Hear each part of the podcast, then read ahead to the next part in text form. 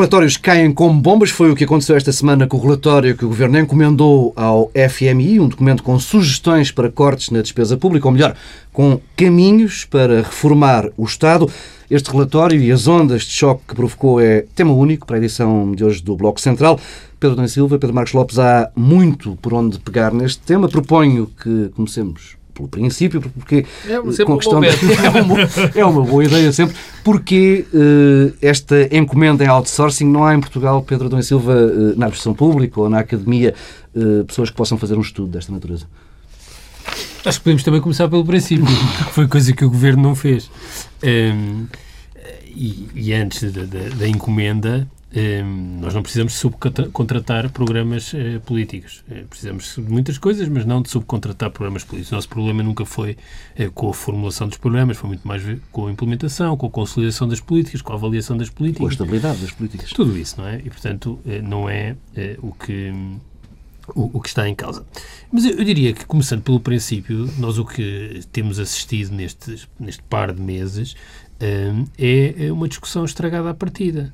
Eh, nós precisávamos de bom senso, de equilíbrio, de participação, de envolvimento eh, e, e temos tudo eh, ao contrário, uma espécie de processo revolucionário em curso que teve desde já uma consequência. Uma consequência que tem efeitos materiais, efeitos económicos, sociais, é que o que aconteceu esta semana é uma espécie de versão extrema daquele dia em que foi apresentada a taxa social única, que é, tem uma consequência que é lança o pânico e produz incerteza. Um, depois há uma questão que está antes, novamente. De, Bem, numa altura em que essa incerteza era perfeitamente já dispensável. Era dispensável. É? Sendo que isto ocorre um, nesse tal contexto, eh, mas ocorre eh, naquilo que tem a ver eh, com o que tu dizias, que é a necessidade de subcontratar um programa político, que é uma coisa simples. Eu não conheço forma de definir conjuntos de medidas, cortes, que não parta eh, de um objetivo estratégico, da definição de um objetivo estratégico. É isso que eu defino. É, é impossível reformar, é impossível fazer escolhas eh, políticas eh, sem objetivos estratégicos. Ora, não há nenhum objetivo estratégico perceptível. Há perceptível, não é? Não nos é dito. Nem aqui, neste documento, nem no que o Governo tem feito, não há objetivo estratégico. E quando não há objetivo estratégico, nada faz sentido. Podemos encomendar, podemos subcontratar, podemos anunciar, mas nada tem sentido. E que eu saiba, eh, um montante, que é outra coisa que podemos discutir mais à frente, eh, fixado à partida de 4 mil milhões de cortes, não é nenhum objetivo estratégico, porque isso não condiciona o tipo de cortes que queremos fazer, eh, qual é o sentido das reformas, para onde é que queremos caminhar, nada nos é oferecido desse ponto de vista. A única coisa que se subentende, e é o subtexto sempre presente nestas, nestas discussões, é, é a um, o empobrecimento generalizado da sociedade portuguesa. É esse o único objetivo estratégico como mecanismo de competitividade. Depois, uma outra coisa importante, a meu ver, que tem a ver com a refundação. Eh, há aqui, aliás, uma curiosidade no inglês técnico, é que o texto, a certa altura, fala em rethinking e põe entre parênteses refundação. É uma coisa de uma pessoa se escangalhar a rir. Eh, portanto, não, não há muito a dizer sobre isso. Mas a refundação, neste documento, como aliás em toda a retórica do governo, confunde-se com a refundação do Estado, confunde-se com a refundação do Estado Social. Eu não sei porquê. Porque se nós queremos ter uma discussão aberta sobre estas questões, sobre, sobre o que é que queremos para as políticas públicas, o que é que queremos para as funções do Estado, é uma discussão aberta. Não é uma discussão enviesada para as funções sociais do Estado. Sim, mas tudo parece estar afunilado precisamente no Estado Porquê? Social. Porquê? Porque eh, temos aqui uma ofensiva ideológica assente num conjunto de preconceitos e que encontrou na crise um pretexto. E quando há preconceitos, e isso é muito visível neste eh, documento, eh, logo a seguir forçam-se os dados para que eles batam certo com os preconceitos. E isso tem a ver com o essencial de tudo isto, que no fundo tem a ver com a tua pergunta inicial, que é o Governo encomenda um relatório ao FMI para reforçar a sua posição e a sua capacidade de impor aos portugueses e à sociedade portuguesa. O que eu esperava de um governo português, um governo que defendesse os interesses do país, era que eh, fizesse relatórios, encomendasse estudos para reforçar a sua posição negocial face à Troika e face ao FMI. O que é feito exatamente o contrário. Há aqui um uso instrumental de um relatório para reforçar a sua capacidade política junto do, do, do, do, dos portugueses. Convenhamos que isso seria uma surpresa se passasse claro. um ano e meio isso agora fosse feito. Mas, mas, mas isso é, mas, mas, quer dizer, é, é, uma, é algo que já vem de trás, não é novo na sociedade portuguesa, essa ideia de utilizar as instituições externas para reforçar a posição e teve enormes vantagens ao longo da história portuguesa, mas desta vez atingiu uma, quer dizer, um sentido diferente e, e proporções completamente eh, diferentes. Posso? E, e, depois podemos falar já do, eh, do relatório, mas agora só para terminar uma coisa já, que tem a ver com o FMI, que é tudo isto também assenta uma espécie de esquizofrenia institucional do FMI. A semana passada, faz hoje uma semana, tínhamos uma entrevista de Christine Lagarde no Expresso que se mostrava muito preocupada com eh, o facto do FMI não ter previsto as inconstitucionalidades que eh, depois resultaram do orçamento de 2012 e as que resultarão do 2013, muito provavelmente. Bem, temos aqui um documento que a Constituição ainda, não conta. Ainda na quinta-feira à noite, Martin Schulz, o Presidente do, do, Parlamento Europeu, sublinhava precisamente isso, dizendo que tinha tomado boa nota do, do relatório do FMI, mas também tinha tomado boa nota mas de outras é outra declarações do FMI. O FMI tem feito... Que o conselho que lhes deixava era que se orientassem, que se organizassem internamente e que decidissem qual é, afinal, o bom caminho. Mas é? isso tem a ver com uma segunda dimensão, é que o FMI tem-se desdobrado em declarações nos últimos tempos, sublinhando os riscos da austeridade excessiva e o problema dos multiplicadores. Ora, temos aqui um, documento, um relatório que o que faz é promover a austeridade ainda mais. mais do que a e, portanto, é? eu eh, percebo, eh, e o Pedro Leins escreveu isso esta semana num artigo no jornal ali muito interessante, eh, dizia com razão que eu percebo que um governo fraco, nosso, use este esquema, este subterfúgio, para fazer agenda e impor políticas.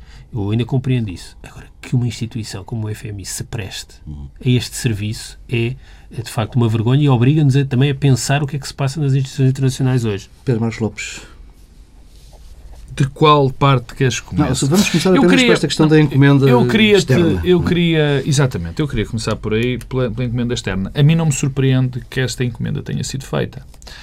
Eh, não me, não me surpreende que esta encomenda tenha sido feita e, sobretudo, que tenha sido feita ao FMI.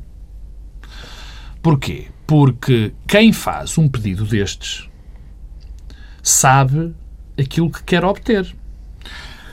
Nós, quando pedimos, as há, há, um, há um método nas empresas eh, muito conhecido, que toda a gente conhece, quer dizer, que é particularmente nos gestores mais inseguros da, da, das suas decisões. Chame-se o consultor. Chame-se o consultor para nos validar aquilo, para validar aquilo que nós já decidimos. Ora bem, e isto aqui tem toda a lógica no governo. O governo o que faz, eh, obviamente, que é para validar as suas próprias decisões, aquilo que realmente acredita, e é normal que peça ao FMI. Porque uh, já sabe qual é a resposta. Quer dizer, a resposta do FMI às várias. Sempre que o FMI é chamado para as várias crises que já aconteceram por este mundo fora, nos, de, nos mais variados lugares, a receita foi sempre esta. Foi sempre esta. Não resultou, quer dizer, mas isso é outra história. Não resultou, mas foi sempre esta a receita. Portanto, era normal que o governo, pedindo ao FMI uh, uh, um documento, uma análise destas, uh, recebesse esta resposta. Portanto, o princípio da decisão política foi: vamos pedir a uns senhores que, já sabe, que nós já sabemos o que vão dizer para que nos façam um documento com essas, com essas, com essas decisões. Bom, segundo lugar, e, portanto, isso arruma um bocadinho a história de ser aqui feito nas nossas faculdades ou noutra faculdade ou, nos nossos pensadores, particularmente porque eu tenho suspeito, suspeito, e é uma suspeita simpática, que nenhum think tank, observador ou faculdade teria a distinta lata de fazer o documento eh, que nós conhecemos. E porquê? Porque as nossas universidades, mal ou bem, não são propriamente especialistas em manifestos eleitorais ou em programas de governo. E o que nós aqui temos, este documento, não é mais nem menos do que um programa eleitoral, um manifesto. ficamos a conhecer um memorando que o PSD gostava de Ora ter bem, feito. Era esse o meu discurso. O programa, este era o programa. Finalmente, eu tenho passado aqui o tempo a dizer que está tudo louco, porque, enfim, não há caminho. Finalmente, um ano e meio envolvido, mais um ano e meio envolvido, finalmente sabemos qual é o caminho. Este era o programa do, do, do, do Pedro Passos Coelho e do Vítor Gaspar, que não foi apresentado, que não foi apresentado, provavelmente porque essas pessoas sabem que se o apresentassem, talvez não ganhassem as eleições. Mas deviam-no ter feito. porque eu não, quer dizer, não, não vale a pena lembrar que tudo se ia resolver com as gorduras, que e as reformas estruturais tudo iam resolver, os custos intermédios e, e valha tudo. Quer dizer, isto não foi apresentado. O que é que acontece? Neste momento nós sabemos. E há duas outras coisas que eu queria dizer em relação a este ponto. Primeiro, isto não é um documento técnico. Aliás, não existem documentos técnicos deste tipo. O que aqui está são decisões políticas. A primeira decisão política foi dar ao FMI, sabendo que ele ia uh, uh, ter estas uh, opiniões. O segundo ponto é que todas as coisas que aqui estão são puras decisões políticas. O próprio método de elaboração deste documento é, é todo imbuído de política, porque a análise é feita com critérios basicamente políticos, até nas imprecisões, faz lembrar o manifesto eleitoral, até nos erros. Não, mas é verdade. Quando nós fazemos uma. Nós, enfim, eh, eh, eu nunca fiz nenhum. Mas quando se faz o manifesto eleitoral, muitas das vezes nós, enfim, suportamos o facto de que se adapta a realidade. a realidade para chegar a determinadas conclusões.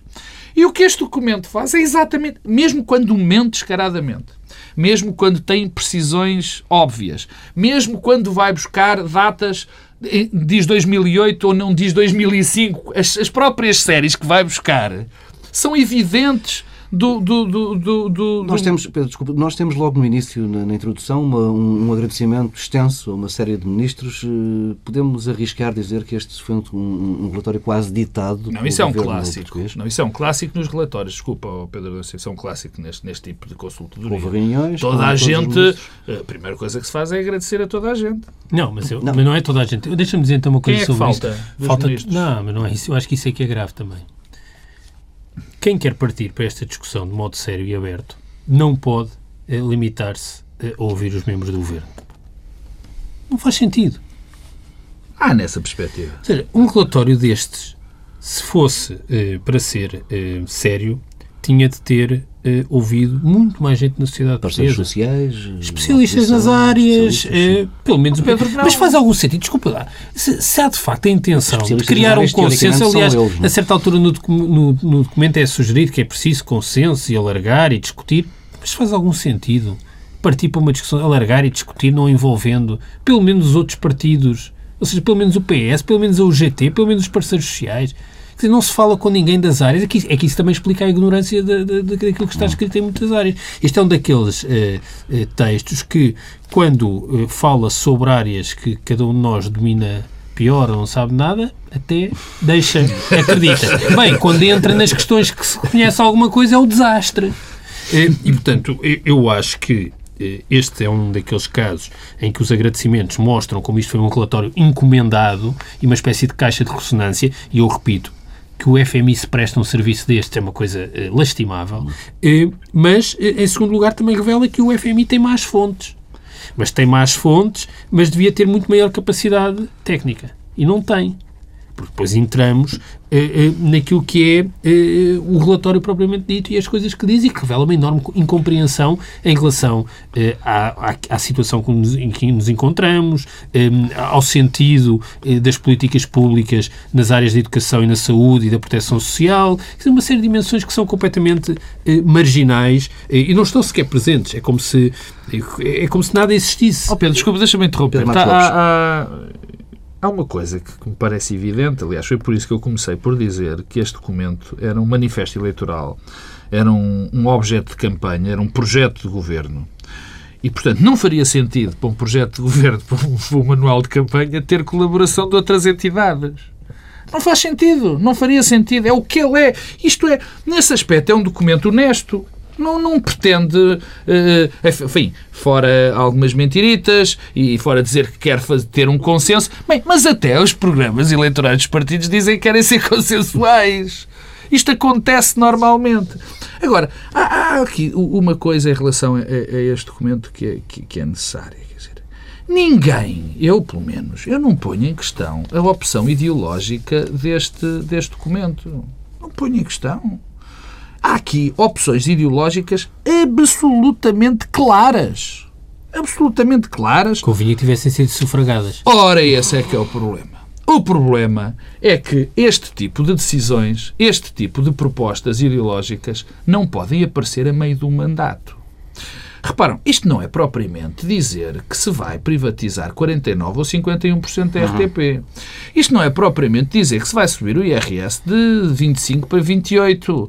Uh, não, é, isto, não é isso que está em causa neste documento. A opção ideológica, e mais uma vez, eu digo que não, não a vou discutir, não a vou discutir, a opção ideológica que está aqui é perfeitamente suportável e suportável. Pode ser. Agora, não pode, este plano, na minha modestíssima opinião, não pode ser implementado sem umas eleições. Não pode. Porque isto, repara, nós não podemos decidir um governo tem toda a legitimidade para propor isto. Agora, o que está a pôr em causa é todo o, o, edifício que foi construído em Portugal desde a Revolução de 74. Todo o Estado Social. Eu posso achar que se deve pôr Bem, isso em diria causa. que é até mais atrás. Pronto, Não, é, é evidente mas, que... Mas, rapaz, não pode. Repare, Não- é, é, é, é evidente a questão do mandato, parece-me evidente, acho que isto, quer dizer, não, não vale a pena... é, Não é um- quer dizer, uma eleição não é um cheque em branco. Mas é, vamos lá ver. é, é? o que me parece é que, do ponto de vista, agora falando então do conteúdo e não tanto apenas do, do processo e como chegámos aqui, porque dizer, isso é uma coisa la- lastimável, também o modo como isto surgiu na imprensa, Sim, tudo, tudo, tudo isto é, quer dizer, é uma tristeza. Estamos, vamos às 77 páginas, portanto. O de mandar um secretário de Estado apresentar Fazer um uma triste figura. fazer uma triste já, já, já Não, não, mas não é porque isso é o princípio. da- É só para acabar este princípio antes do Pedro entrar no, no- e de entrarmos na, na parte substancial. Não se pode pôr um documento que altera todo, mais uma vez, e eu quero repetir isto à saciedade, que é perfeitamente legítimo, mas não nesta altura. Não se pode pôr um documento que altera todo o jogo político, que altera a estrutura do país, a ser apresentado, primeiro dando a um jornal e depois ser apresentado por um secretário de Estado. Já, já agora, Isto é absolutamente há pouco de- de, ridículo, alargar, o debate. Eh, Ainda ontem, eh, Passos Coelho dizia que eh, nós, o Governo, solicitámos também uma, uma equipa da OCDE que pudesse apresentar um relatório com a mesma finalidade. Estou a citar o Primeiro-Ministro ontem, ao início da tarde. Pouco tempo depois, o Jornal de Negócios revelava que a OCDE ainda não tinha recebido qualquer pedido do Governo para estudar o, Oh, o, o- o- Estado eh, português, uma reforma do, do Estado português. OCDE, não chegou lá a pedido OCDE, nenhum. convenhamos que é uma instituição mais adequada para fazer eh, um estudo deste género se houvesse uma preocupação com as políticas públicas e não apenas com eh, a despesa e o gasto vistos assim, sem mais. Eh, porque Estás a imagino- sugerir que não é por acaso que este pedido se perdeu no o? FMI, eu não sei, eh, pois, eu eu não sei, o, o desinteresse que este governo tem revelado em relação ao OCDE é uma coisa, aliás, eh, notável, porque nós tivemos com Meses a fio meses, sem- anos, mais de um ano sem embaixador, o que também diz muito sobre eh, este governo. Eh, mas o FMI eh, talvez fosse para promover comparações com a África subsaariana, quer dizer, não, não sei exatamente porque é que o FMI está mais capacitado, é uma instituição que pudesse fazer isto. Mas deixa-me dizer uma coisa que é, é o seguinte, isto surge, e também convém recordar e reiterar isso, este documento surge porque o governo falhou. Mas não foi só o governo, foi a solução eh, do memorando falhou. E quando falhou, foi preciso encontrar um escape, uma fuga, uma fuga para a frente. Os 4 mil milhões são consequência do falhanço. Porque se não tivesse corrido mal eh, o ajustamento com o front-loading, ou seja, todo o ajustamento orçamental à partida que eh, não deu resultado, não seriam necessários os 4 mil milhões que o Governo invoca agora. Sim, mas este isso documento é mais do que isso. é mais do que Desculpa isso, é mais do que isso, mas tem como vale objetivo estratégico... Tem Não como é questão de obje- valer, é- são as próprias bases. Mas o de único objetivo estratégico e aquilo que, que parte para, quer dizer, em que assenta a encomenda tem a ver com esse número dos 4 mil milhões. E ora, esse é o primeiro ponto entrando no documento. É que eh, há uma reabilitação estranha e surpreendente, porque contradiz o que tem sido dito pelo próprio FMI, quer por eh, Blanchard, quer por Lagarde, eh, contradiz eh, o que o FMI tem dito. Qual é a recuperação? A tese da austeridade expansionista. Volta a aparecer aqui, o texto está cheio de eh, frases como eh, prim- eh, um corte deste tipo permite reabilitar a confiança dos agentes e promover a retoma. A sério? Não é o que nos ensinou o último ano e meio. Eh, depois, eh, é surpreendente que seja feito um documento destes eh, que não considera nem aquilo que é uma espécie de armadilha institucional, que é a nossa presença na zona euro, nem a crise financeira de 2008. Isto é um documento sobre Portugal que essas duas variáveis de contexto não existem. Portanto, o nosso problema não tem nada a ver com, com isso. Há outra coisa interessante, é que é também um texto que deita fora a tese das gorduras do Estado, que era a tese da campanha eleitoral do PSD um, e, no essencial, não compreendem o objeto que estão a estudar. Não compreendem. Aquela, aquela questão inicial que é nós devemos compreender o objeto que vamos estudar, devemos ter presente e delimitado aquilo que é o nosso objeto de estudo. Ora, quando se estuda as funções do Estado e das políticas públicas, convém perceber o que é o objeto que está em causa. Um, não, este, este, este, estudo não compreende. Não compreende a natureza das políticas de saúde, nem de educação, nem de segurança social no contexto europeu.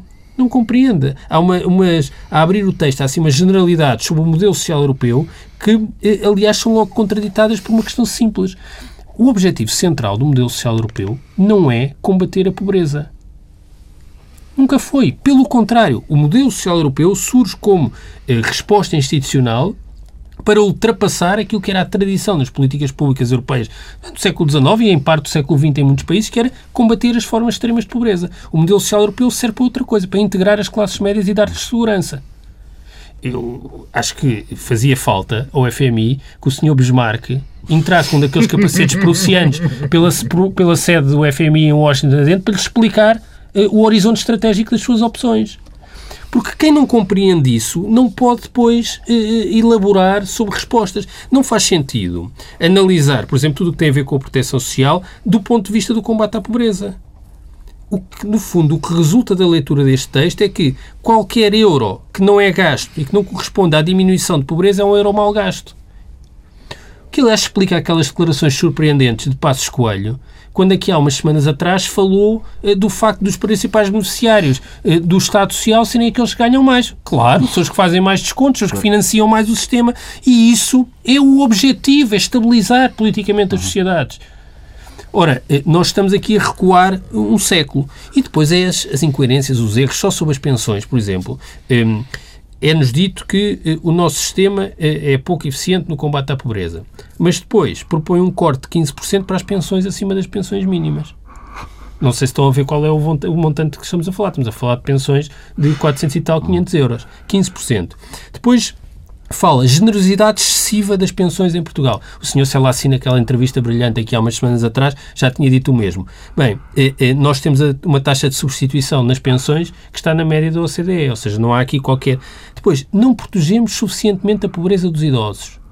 Somos só, de longe, os melhores na zona euro em, eh, no efeito redistributivo das pensões entre os idosos. Se considerarmos a pobreza antes das pensões, temos 38% de pobreza entre os idosos. Se for depois das pensões, são 20%. Envelhecimento ativo. Bem, taxa de emprego nos idosos é das mais elevadas. E as penalizações. Está bem, não estou a dizer, mas, mas as penalizações na sim, mas o que é proposto é uma coisa para, para acentuar isso. Claro, mas penalizações, penalizações na reforma. Também somos dos que temos penalizações mais altas. Aumento de idade de reforma. Eh, não só se aumentarmos brutalmente e rapidamente a idade de reforma, isso tem um efeito dramático sobre o desemprego na entrada, ou seja, dos jovens. já prevê isso. Como a idade de reforma agora em Portugal já vai, eh, portanto, com o fator de sustentabilidade, nos 65 anos e 5 meses. Eh, a Alemanha vai, julgo nos 65 anos e 1 mês. Nós começámos antes dos outros através do fator de sustentabilidade, este, este, esta trajetória. E, e, e, vem-nos acusar, não o temos feito. Portanto, isto tudo, não sei em que realidade é que esta gente vive. Eh, e e esta ideia que é, a meu ver, eh, dramática, que é uma espécie de albanização do nosso sistema de pensões.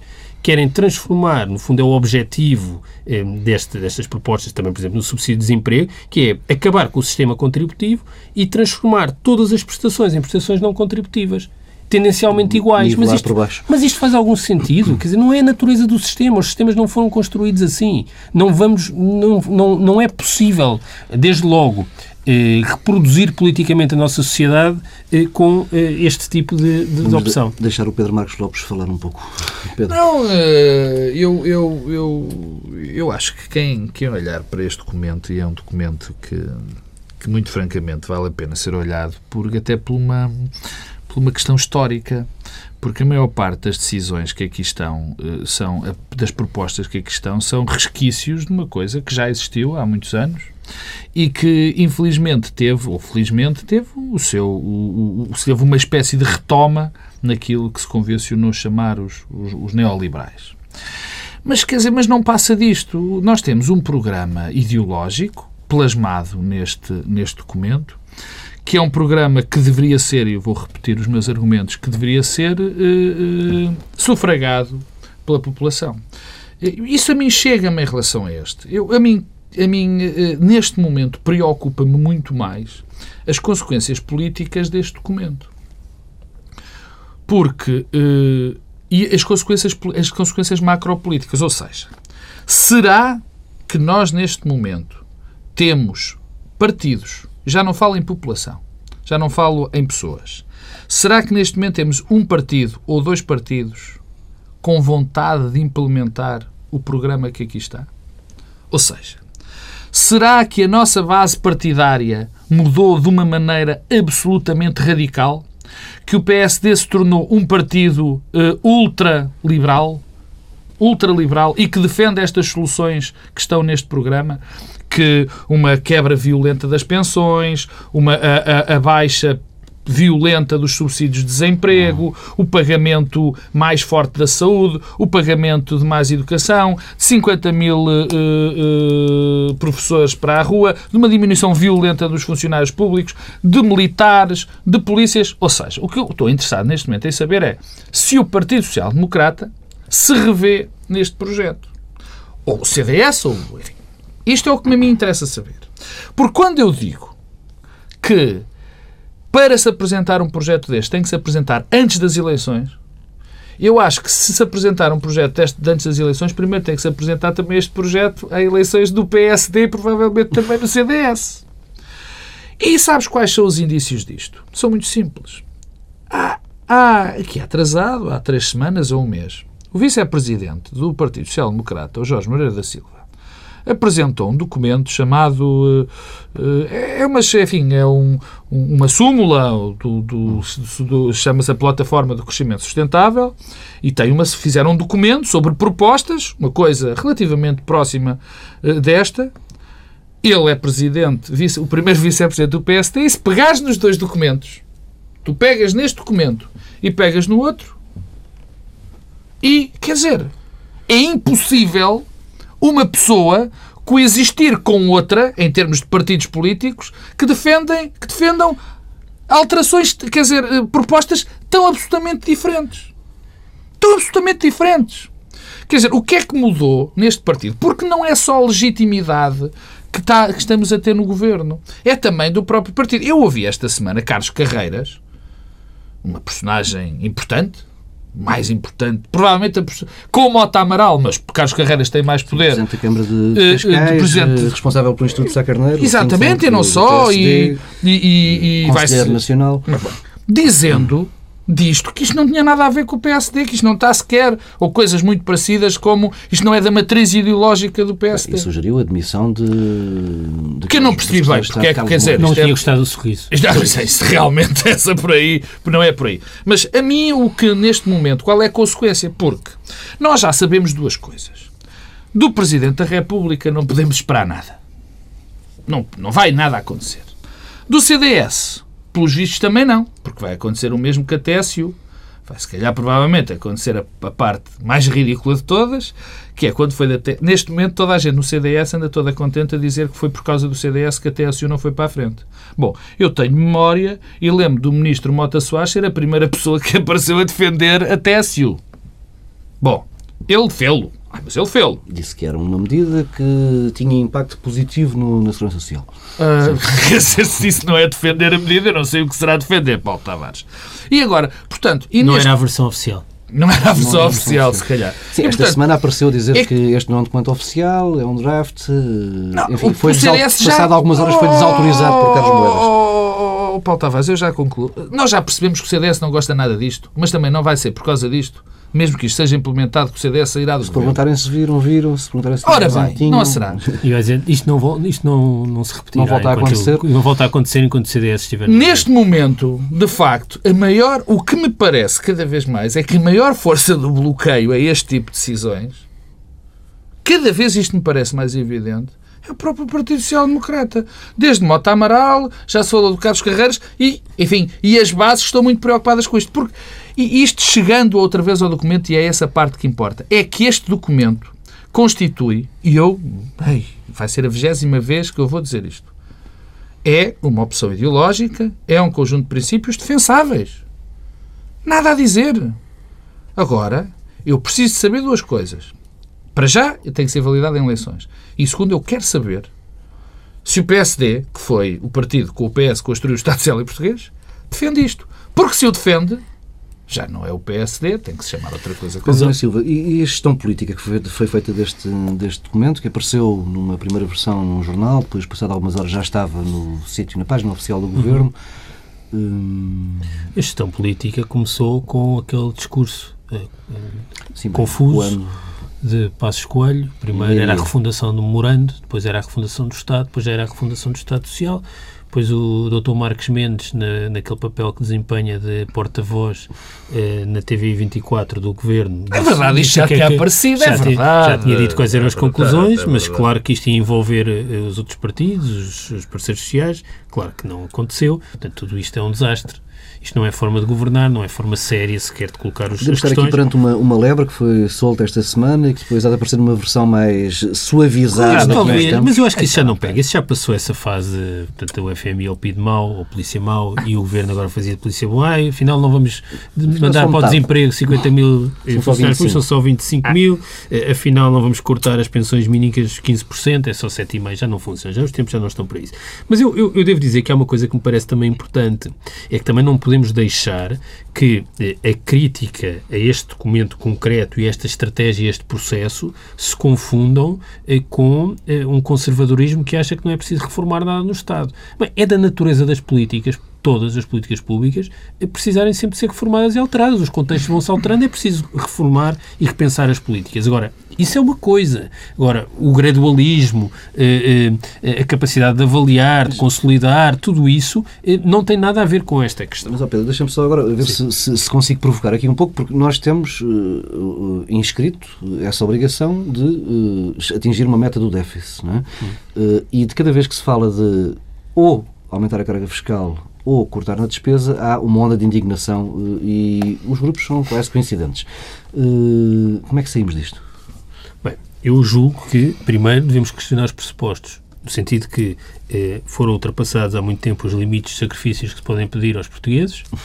Eh, não há margem para aumentar, para aumentar a, eh, a carga fiscal, Perdão. mas também não há margem grande para cortes nas despesas. O que significa que tudo isto tem de ser feito de uma outra forma e com outro ritmo. Aliás, como por exemplo Juncker eh, esta semana chamava a atenção, dizendo que quem eh, cumpre e mostra vontade deve uhum. ser premiado por isso, no que foi acompanhado naturalmente por Paulo Portas. Ou deixar uma reforma profunda destas para naturalmente, naturalmente por Paulo Portas, e, porque isto quer dizer, não é o que o governo português tem feito. Porque isto também é politicamente inviável. E, e, nós vivemos em democracia, portanto, esta questão não é irrelevante, é politicamente inviável. Aliás, vimos isso essa semana, desde logo no seio da coligação. Não é viável. Isto não, isto não vai ser execuível. Não vai acontecer porque não é viável. Um, e, portanto, se não é viável, não se pode fazer. Uh, e, e, e, mostra que o caminho para o reformismo, eu não sou adepto daquele uh, discurso que é é preciso reformar com as pessoas. Não. Isso é meio caminho para não haver reforma nenhuma. É, porque há interesse, é evidente, e portanto, há, há, há sempre, naturalmente, sempre resistências. resistências, conflitualidade, é preciso eh, eh, reorganizar eh, eh, as opções de acordo com essa conflitualidade e de acordo com esses eh, obstáculos. Um, um, governo que já recuou, por exemplo, no caso da TSU, da forma como recuou, noutros, noutras matérias também o fez, uh, crees que já tem, tem capital político para avançar com o projeto? Não, não, não, claro, tem. Não, claro não, não tem. Dás-me licença. Eu vou recuperar a pergunta tu fizeste ao Pedro Adão e Silva sobre se, enfim, quando, quando se quer cortar, eh, não se pode onda cortar, de indignação generalizada. Quando se quer aumentar impostos, eh, não se quer impostos, como é que isto se resolve? Bom, eh, há uma coisa que nós não nos podemos esquecer. Não há uma, são várias. Nós tivemos, e que ninguém nos negou, um conjunto de erros violentos de decisões políticas durante os últimos 15, 20 anos, se calhar menos, tivemos decisões terríveis, decisões muito caras, houve um conjunto de, de políticas que se provaram erradas. Estamos conversados. Há uma coisa que eu sei.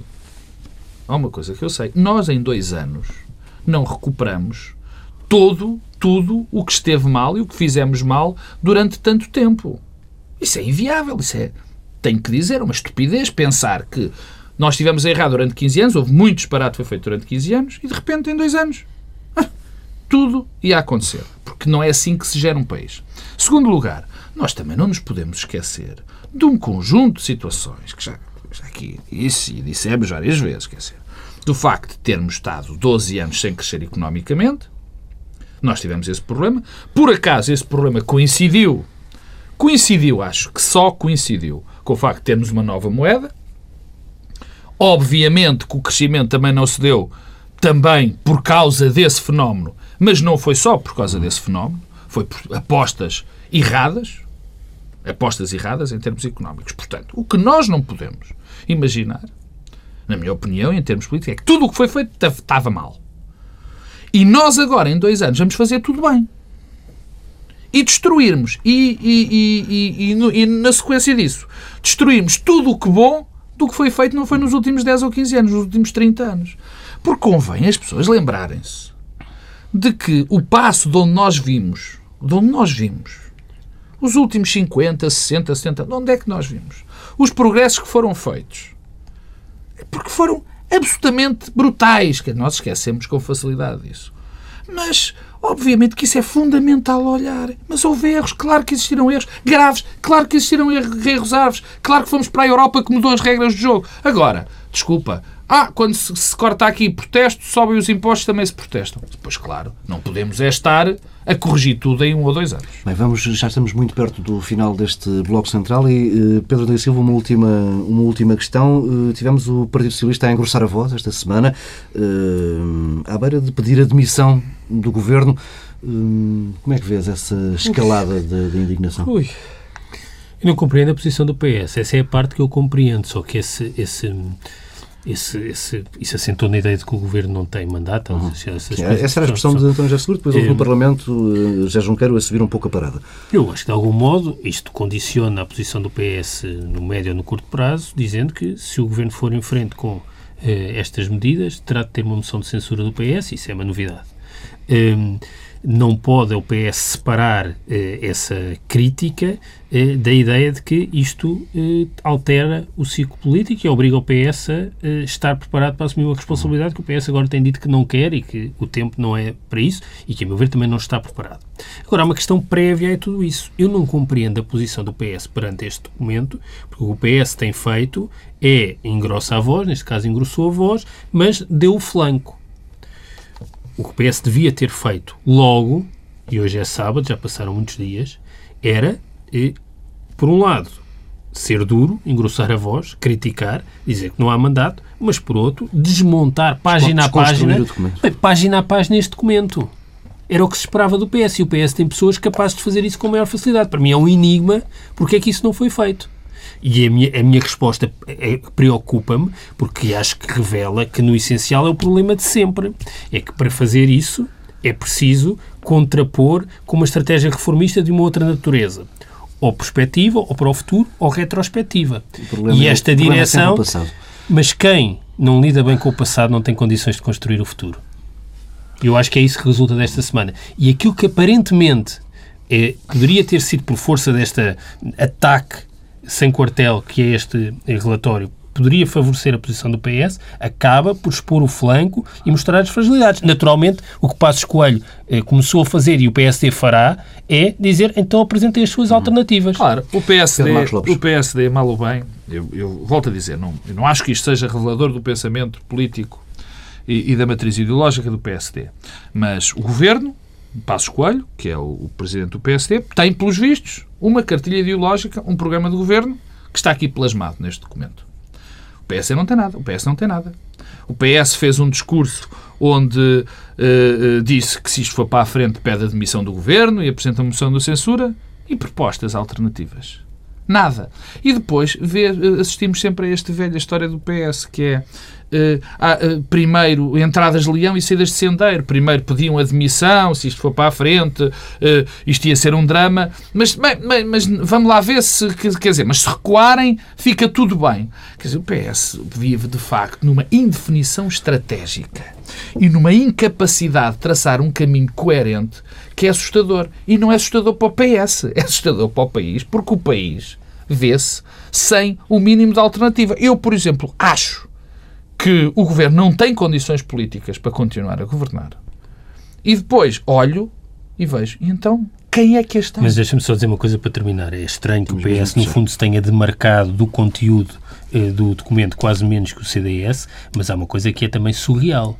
É que o FMI não tenha tido qualquer preocupação em envolver eh, o PS neste processo. Isso também é revelador. Agora, eh, nós não vamos sair bem... para o programa de governo, Pedro, que lá estás Bem, tu. fica por aqui esta edição do Bloco Central. Regressamos na próxima semana, à mesma hora.